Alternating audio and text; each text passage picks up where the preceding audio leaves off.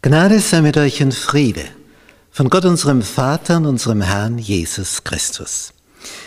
Wir studieren das Thema Erziehung, Bildung, Lektion 13. Himmel,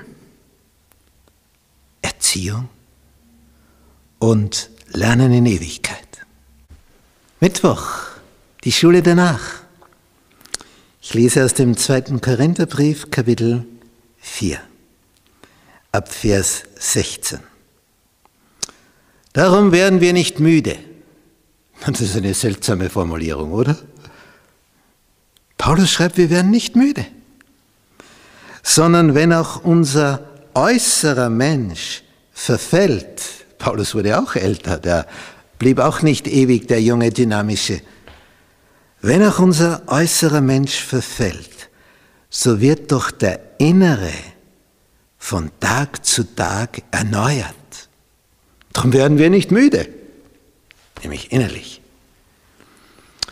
Denn unsere Trübsal, die zeitlich ist und leicht ist, schreibt er, die schafft eine ewige und über alle Maßen gewichtige Herrlichkeit. Uns, die wir nicht sehen auf das Sichtbare, sondern auf das Unsichtbare. Das ist ja auch eine köstliche Formulierung. Wir sehen auf das Unsichtbare. Was willst du denn da sehen, wenn es unsichtbar ist? Aber so schreibt er das. Wir schauen auf etwas, was wir jetzt noch gar nicht sehen können. Und doch wird es sein. Denn was sichtbar ist, das ist zeitlich. Was aber unsichtbar ist, das ist ewig. Wir sehen ja noch nicht hin, dort ins intergalaktische Schaltzentrum, ins Universum. Wir sehen nur den Sternenhimmel in der Nacht. Und da kannst du dich anstrengen, wie du willst. Du siehst nicht bis ins Zentrum des Universums. Das ist unseren Augen verborgen. Auch mit dem Fernrohr siehst du es nicht. Ist zu weit. Aber Paulus sagt, unsere Trübsal, die du jetzt erlebst, ist zeitlich. Das ist bestimmte Zeit. Das ist leicht. Wir schauen nicht auf das, was jetzt ist. Das was ist das schon? Das ist ja nur das Vorspiel. Wir schauen auf die Ewigkeit. Darum werden wir nicht müde, sagt er. Wenn auch unser äußerer Mensch verfällt, der innere wird Tag für Tag erneuert. Es wird immer schöner, immer inniger. Denn wir sind mit ihm zusammen in der Schule hernach. Und dort wird dann der Vorhang gehoben. Und das, was uns hier verborgen war, wo wir nicht durchgeblickt haben, wo wir unsere Fragen hatten, sagten, Herr, warum? Warum geschieht dies? Warum jenes? Hörst du mich nicht? Warum passiert das nicht? Jetzt warte ich schon so lang. Warum tust du nicht?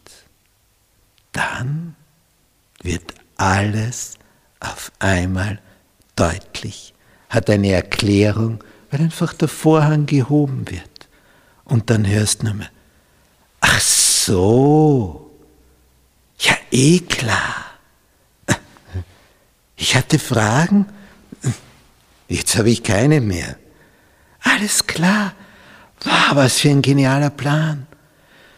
Oh, wie, wie durchdacht. Wow. Ja, das habe ich natürlich nicht durchblickt dass er so außergewöhnlich unterwegs ist. Mit mir. Dann werden unsere Augen Dinge erblicken und sehen, wir werden mehr staunen und wir werden lernen, lernen. Es wird eine Schule sein, in alle Ewigkeit. Das heißt, wir lernen ständig dazu, mit lauter Genuss von einer Wissensvermehrung zur nächsten. Wir werden entdecken, warum das Käferchen so unterwegs war und wie das seine Nahrung fand und wie die Vermehrung vor sich ging. Und, und, und. Wir werden studieren studieren und erkennen, wie Gott arbeitet, wie er die Atome zusammengesetzt hat. Das fasziniert mich als Lehrer, so ein Gedanke, wie, wie er als unser Lehrer uns das erklärt und das. Und wir staunen werden über die Schöpfung und er uns die Augen auftut und wieder ein Vorhang in die Höhe. Und wieder einer. Und wieder eine neue Erkenntnis. Und wir werden jubeln und jauchzen. Die Schule danach.